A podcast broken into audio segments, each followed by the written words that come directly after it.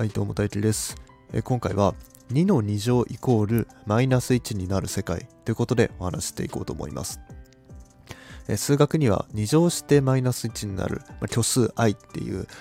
ものがあるんですけど、まあ、それってちょっとね、えーと自然数とかあの実数を拡張した、えーまあ、ちょっとレベルが高い概念なんですけど、なんとそんなものを、ね、あの導入しなくても実は2乗してマイナス1になる数っていうのはあったというわけですね。はい。でそれが2だと。まあなんですけど、でも普通に考えたら2の2乗っていうのは4なんですよね。うん。だから2の2乗イコールマイナス1になることはない。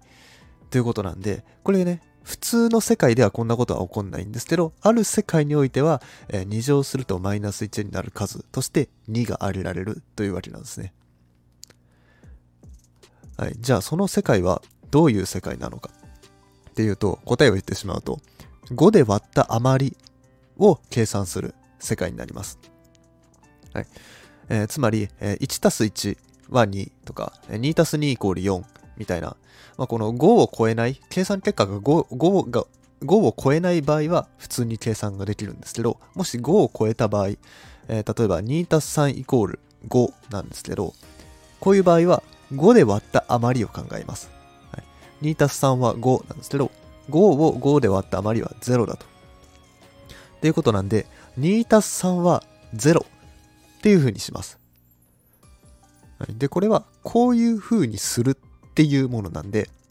いや、2たす3は5だろっていうのは、これは普通の世界のルールでの計算結果なんですね。うん今は5で割った余りを計算結果としましょうっていう世界で、え計算をしてるんで、2たす3イコール0とします。はい、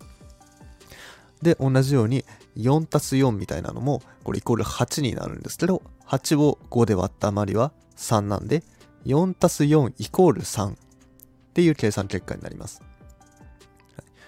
で、今足し算でやりましたけど、これ掛け算についても同様です。例えば 2×3、これイコール6になるんですけど、6を5で割った余りは1なんで、2×3 イコール1になります。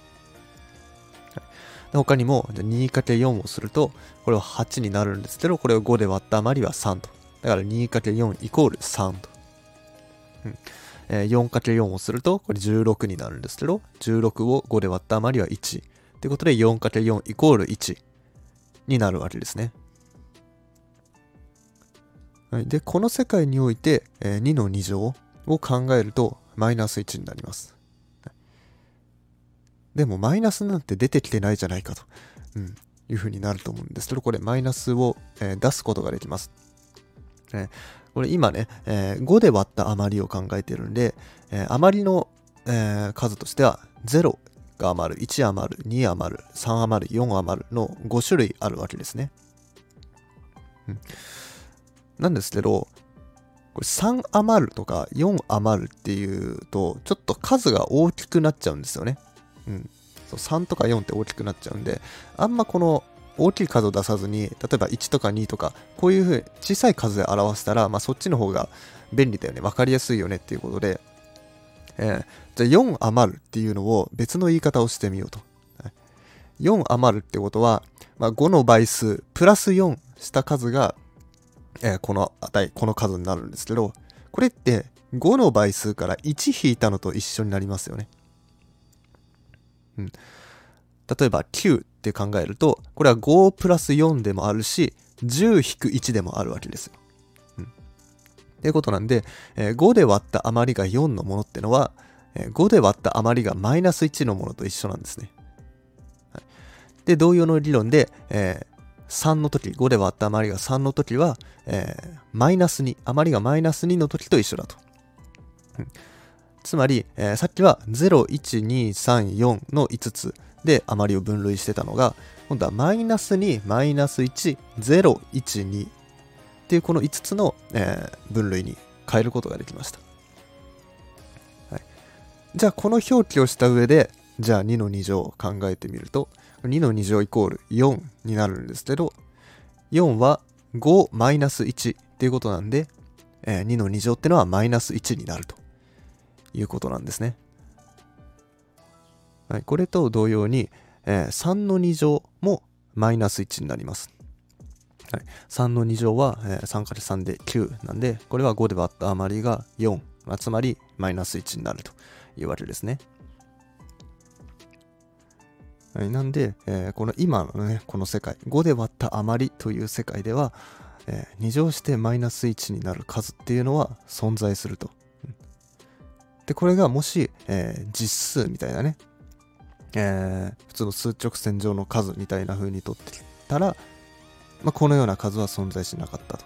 うん、この5で割った余りっていうのに、えー、借りたことで、こういうことができるようになったというわけですね。はい、でさらにですね、この5で割った余りの世界では、もっと不思議なことが起こりまして、えー、それが分数に関してですね。はいえー、例えば、2分の1ってどういう数だったかっていうと、2に何をかけたら1になりますかっていうのが、えー、2分の1だったわけです。うん、3分の1とかもそうですね。3に何をかけたら1になりますかっていうのが3分の1だったと。じゃあ、この5で割った余りの世界で、えー、2×3 をするといくつになりましたか ?2×3 イコール6なんで、これ1になるんですね。6は5で割った余りが1だから、2×3 イコール1だと。うん、で、2に何かをかけて1になりました。てことは、この何かは2分の1になるよねと。はい、つまり、この世界において2分の1っていうのは3なんですね。いいでしょうか？うん、逆に言う逆に言うと、この世界では3分の1は2になると。はい、これが、えー、正しいんですね。うん、まあ、この世界においてはっていう条件付きですけど、これは正しいことになります。で他にも、えー、4×4 が16になって、これ余り1なんで、つまり 4×4 イコール1だから、4に何かをかけたら1になりましたと。じゃあその値は4分の1だから、4分の1イコール4。はい、こういう分数が成り立ちます。うんまあ、あの、普段の分数であれば2分の1は0.5とか3分の1は0.3333っていう風になるんですけど、この、え、5で割った余りの世界では2分の1は3になって、3分の1は2になって、4分の1は4になるという風になるんですね。で、そもそもの話なんですけど、こんな計算していいのかっていうところですよね。うん、こんな計算本当に成立しているのっていうことなんですけど、実はこれは、えっ、ー、と、四則演算、えー、足し算、引き算、掛け算、割り算に関しては、矛盾なくこれができます。はい、これ矛盾がないんで、こういう世界もありだよねってことなんですね。うん、もしこれに矛盾があったりしたら、こんな世界意味ないよねっていう風になるんですけど、これ矛盾なくその四則演算が使えるんですよ。足し算してもいいし、引き算してもいいし、掛け算も使えるし、割り算もあると。うん。そのさっきの2分の1とか3分の1とか言ったのはあれ割り算の話ですよね。そういうような割り算もできると。いうことなんで、これ一つの世界として認めていいよねっていうことで、えー、まあ数学の世界では、えー、と F5 とかね、え、ー、と、Z オーバー 5Z みたいな、まあ、そういうような記号で表したりします。でそういうような世界だと。じゃあこれ今5で割った余りを考えたんですけど、じゃあ他の数で割った余りはどうなるのと。同じようなことができるのかなって考えると、えー、これね、えー、素数の場合、素数で割った余りの場合は、これ同じように四則演算に関しては、えー、できる。えー、四則演算は矛盾なくできるという、え結果になって、えー、素数じゃなかったらですね、えっ、と、割り算だけができないと。うん、足し算、引き算、掛け算はできるけど、割り算はできないというね。そういう風になるんですよ。まあ、割り算できるやつもあるけど、す、べ、てにおいて割り算はできないということですね。まあ、これあの、前どっかで話したあの論理学の話で、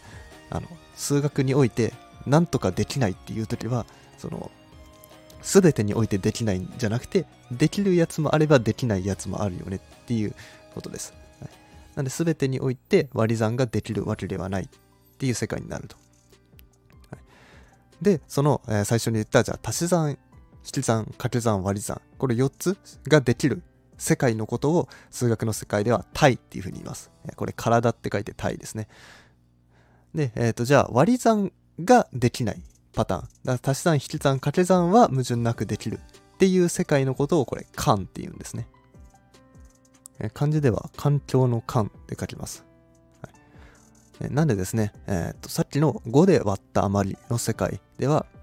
えこれは体になって、えー、他にじゃあ4で割った余りとか6で割った余りとか10で割った余りみたいなものを考えるとこれは間になるというわけです。はい、でもちろんですねこの体っていうのはこの間の中の特殊なものなんですね。間の中、間は割り算できるかどうかわかんないけど、その中で割り算できるっていうものが体なんで、体っていうのはもちろん間でもあるんですね。はい。だから5で割った余りの世界っていうのは、え体でもあるし、もちろん間でもあるというわけですね。じゃあ他にもこの間とか体どういうものがあるかっていうと、で例えば、えー、整数の集合。うん、12345678910みたいなね、うん、さっきみたいな5で割った余りとかじゃなくて普通に12345678っていうね、あと0とマイナスも含めてますね。これに関しては、これは間にはなるんですけど、対にはならないんですね。これなぜかっていうと、これ割り算ができないからです。えー、1割る2みたいなのとか、えー、3割る5とかってできないですよね。この整数の世界においてはできない。だから間になるんですけど、もしこれが有理数になったと。うん、分数も入っていいよってなれば、これは、えー、対になるんですね。はい、つまりですね、この間とか対とか、こういうものっていうのはですね、えー、まあ、間を考えるときは、えー、なんか整数みたいな集合について考えますよって言ってるんですね。で、対っていうものを考えようと思ったら、えー、有理数みたいな集合を考えますよっていうことを言ってる。はい、ってことは、さっき言った、えーと、余りの世界、えー、5で割った余りっていうのは対だったわけだから、これは有理数みたいな集合ですよと。でそれに対して4とかは、えー、これは間になるから、これは整数みたいな集合ですよ、みたいな。そんな感じで、えっと、分類分けっていうのかな？ある集合、これの集合とこの集合って似てるよね、みたいなね。うん。で、そのに、じゃあ似てるってことは、じゃあその似てるものから共通している要素を抽出して、それについて考えれば、えー、例えば有理数っぽい集合全部についていろいろ考えられるよねと。整数っぽい集合についていろいろ考えられるよね。みたいな風にやっていくのが、この大学数学の抽象化っていうものなんですね。はい。で、その抽象化するとですね、その、えっ、ー、と、ある要素、例えば整数っていうものから、から、えー、整数が整数足りうる要素を、えー、持ってきてるんで、うん、その整数っていうものがどういうものなのかっていうのがよりね、えー、鮮明に見えてくると言われますね、うん。なぜか広いものを考えているのに整数についての理解がさらに深まるっていうね、うん、これがねなんかちょっと不思議な感じですよね。なぜか抽象化してるのに具体的なものの整数がさらによく分かってくるっていうね。うん。まあ、これがね、まあ、大学数学の一つの面白さかなっていうふうに思います。はい。まあ、なんでね、ぜひ、えー、今回ので気になった方は、えー、漢とかタイとか、まあ、あとは、えっ、ー、と、平方乗与とかね、まあ、そういうのとかも関わってきている話だったので、よかったら調べてみてください。はい、それじゃあ今回は以上です。いいねやフォローなどお願いします。それじゃあ、バイバイ。